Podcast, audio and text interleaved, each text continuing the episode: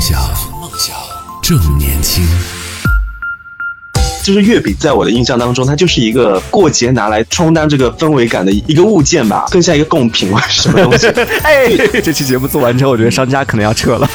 你是那种会就是花钱亲自去买月饼的人是吗？暴露出来，我的人缘其实也没有那么好。我我脑子里一直浮现三个字，就是有必要吗？有呃四个字。听梦想，正年轻，正年轻，这里是听梦想 FM，听梦想。正年轻。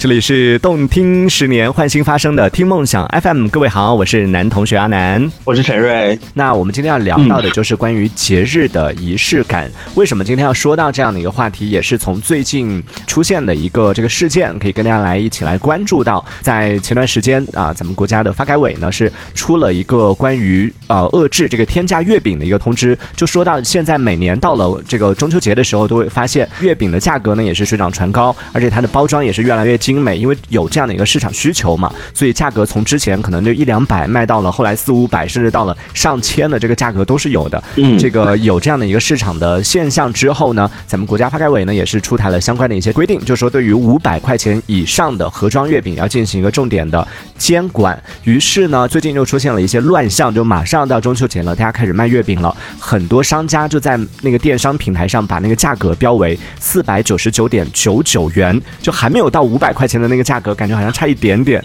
OK，对，但是他这个商家也是很贼精的，就是把那个虽然价格没有到五百元，但是他的那个邮费可能是六百块，或者说是通过各种各样的方式要求你去补差价呀什么的，然后用这样的方式来变相的把这个价格，其实听起来好像是哎有这个规定了，价格是不是都被压下来了？但其实商家还是用各种各样的一些变相的套路，还是呃各种天价月饼，其实还是存在的。所以今天我们就来跟大家来聊一聊关于从月饼说起啊，然后也说到中秋节，说到各种各样的一些节日。那首先就先问问陈瑞你自己，中秋节你喜欢吃月饼吗？不喜欢。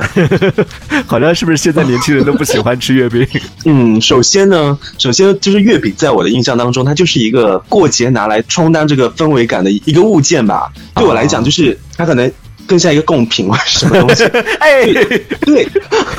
太过分了。就是一个氛围感的东西。然后第二是我个人可能真的不是特别喜欢吃甜食，啊，就是我我对甜食没有说特别追求，所以嗯，而且现在的月饼，说实话就是，嗯，好像没有小时候那种感觉的。就是那种传统的月饼，然后就是花里胡哨的特别多，但是真正让你觉得想吃第二口的，真的我感觉不多哎，嗯，所以不喜欢。所以你吃过的比较特别的口味的月饼都有哪些啊？除了常规的，嗯，呃，就是不太常规的是吗？对，我好像前两年有吃过，应该是朋友送的吧。嗯，然后它是就是看起来真的就是有点天价月饼那个架势啦，啊因为至少我是在包装的感觉看下来的。我嗯在拆包装的时候，其实我就觉得真就是我我脑子里一直浮现三个字，就是有必要吗？有呃四个字，有必要吗？然后拆到最后就是。吃下去之后，我就发现我我脑子里又是很多问号。我想说，这这是这就这个口味吗？是这个口味吗？就是它写着黑松露口味，以及就是、哦呃鲍鱼口味，反正就是乱七八糟的，我不知道，就是反正它里面嗯能够给到的一些食材就是极尽的奢华，但是其实你吃吃到的时候，你会发现有这个事情吗？就是上面写着这个东西，真的有这个事情吗？就是反正就是货不对版，然后但是包装却非常的精致，嗯都，不知道怎么回事，反正就就很奇葩。就跟自己想反正没有尝出太一样。没有尝出那个口味的东西。哇，这一上来就已经黑松露和鲍鱼已经放出来了，我觉得对啊已经到天花板级别了。所以在听节目的朋友也可以来和我们分享一下，说你曾经有没有吃过什么啊、特别注意啊是特别口味的月饼。然后我刚问完这个问题之后，突然发现一件事情啊，就可能每个地方它对这个月饼，因为每个地方都会有自己的特色嘛，所以我们因为我我们俩都是来自不同的地方，然后我们听众也是五湖四海的，所以大家对于这所谓记忆当中的常规月饼，可能也是不太一样的。像我们云南的话，比较常规的月饼就是像云腿，就是火腿月饼，这个是我们比较常规。但是对你你是不是觉得这个好像也没吃过，或者说也不是特别常见的？嗯，听到云腿月饼的话，确实我感觉就是现在，当然广东这边也有很多类型这种月饼啊，啊，但是我觉得在广东常规的月饼。更多的可能偏甜类吧，就是听到火腿可能会偏咸哦，嗯、但是在我们脑子里好像月饼就是会更偏甜一点。哦，呃，云腿它其实是咸甜口的，就里边也有糖，然后也有咸。嗯过过节的时候我给你接。行，呃，看到我们这边啊、呃也有很多老朋友出现了。这个长翅膀的鸡说到，他说，嗯，今天我们聊这个话题也是很应景。他说，我就很喜欢吃月饼，谁说年轻人不喜欢吃月饼的？对不起，对不起，是有喜欢吃的。然后 Sorry 呃，对，他还说到，嗯尤其是比较喜欢吃的是鲜肉月饼，这个好像是上海那边的，是不是？好像是吧？因为我对月饼可能兴趣不大，就是没有太了解。嗯，我不太确定和那个是不是一样的，就必胜客它有一个鲜肉的那个叫什么饼，那个我觉得还蛮好吃的，但是我不太确定鲜肉月饼和那个口感是不是一样的。炭烧说到说广式的没有苏式的好吃，这 你看不同地方的苏式是什么哦没关系口味的可以跟我们分享一下。没关系。他还说到，他说我最喜欢的是以前十块钱一桶的那种台菜台菜月饼是什么？吃过吗？没有吃过哎，这个我们都没有过。不是很了解。就是我感觉不太能够记得清到底是出产自哪哪个地方的特色。你作为一个美食博主，到这种的时候，是不是你会 你会有这些计划吗？到节日啊，中秋节什么的，会会做什么月饼因为我？我之前好像就是我我还比较，虽然我是美食博主，但是也有分类啊。但是就是哦在烘焙这一块，好像不太敢触碰啦。哦就首先可能对甜食，就是还是就是保持，可能就是没有特别的说热爱，所以对于就是做一些甜点、蛋糕类之类的。呃，好像就是还没有启动这一块，就还是所以可能不会去做这一类的东西。但是最近好像是有就是类似的商家在找了，所以可能有机会可以尝一尝。呃，这期节目做完之后，我觉得商家可能要撤了。这是一个不爱月饼的哦，博主。没有啊，那也可以，就是打动了一个从来不喜欢吃月饼的人，对吧？哎，是这这这更说明这个产品的质量。努力找补一下，能挽回一些商家吗？对，还有这个长翅膀的鸡也说了，他说刚刚出锅的那种鲜肉月饼，哇，咬一口下去，整个流油的那种满足感。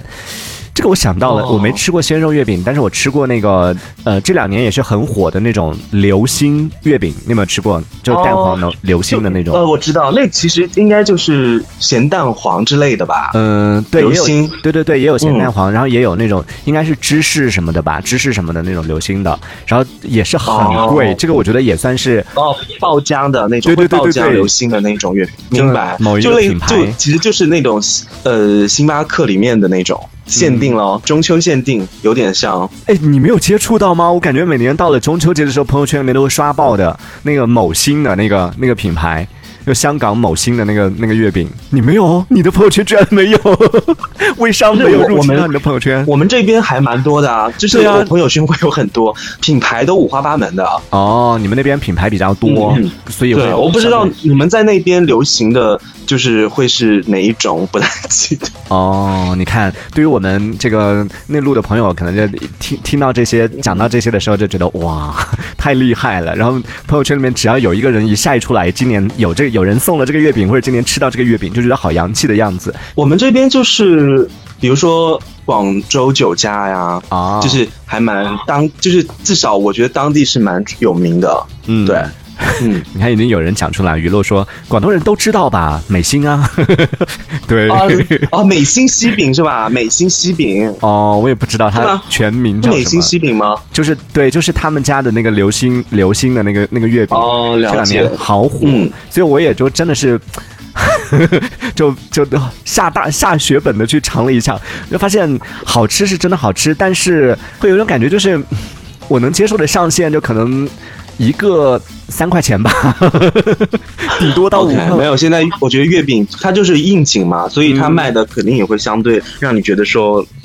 好像溢价比较高。对，这每一个我觉得，呃，如果没有记错的话，一个的价格应该是平均下来啊，就平均算下来，那一盒好像是两百多块钱，然后里面可能就是有十个左右吧，还是不到十个，反正算下来一个的价格可能就十到哦二十块钱，然后是很小的一个所。以你是那种会亲自就是就是花钱亲自去买月饼的人是吗？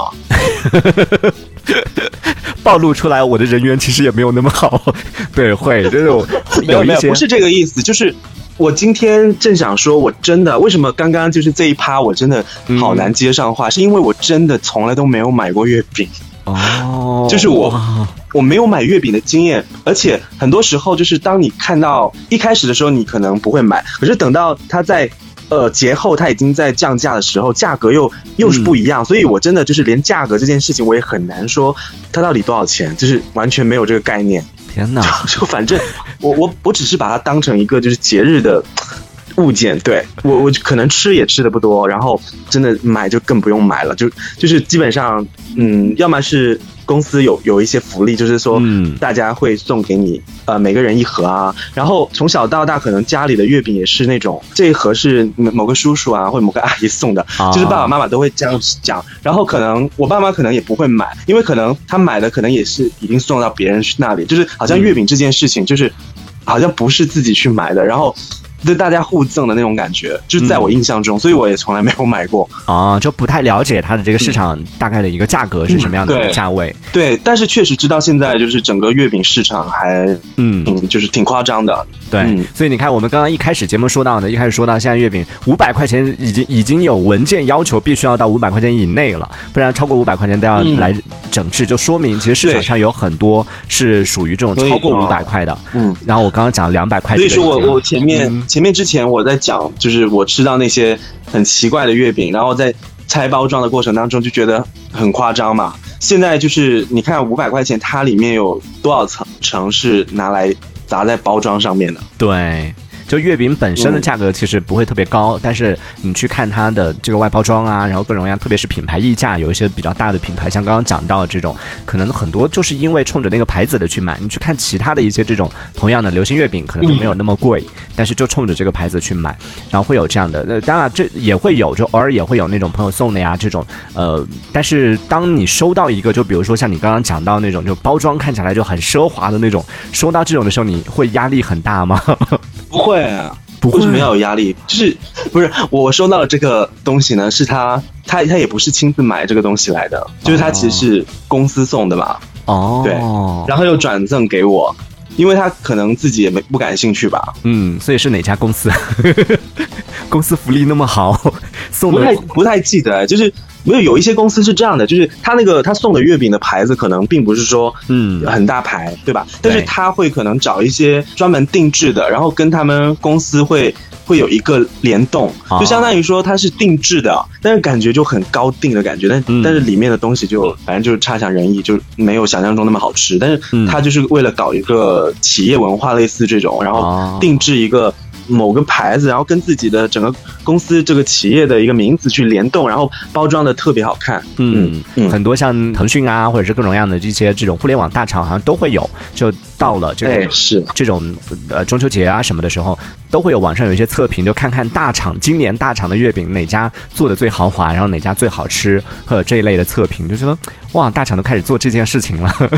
所以选对公司还真的是很重要啊，员工福利很好啊。也看到嗯，嗯，炭烧他说我们这边过中秋节一般都不会互送的，就是聚在一起吃一个团圆哦，就买一份，几家一起吃是吗？就不会有这种互相啊、走亲访友，然后会带上月饼去互赠的这样的一个一个行为。雨落也也说到，他说其实买月饼可以选择在节后去买，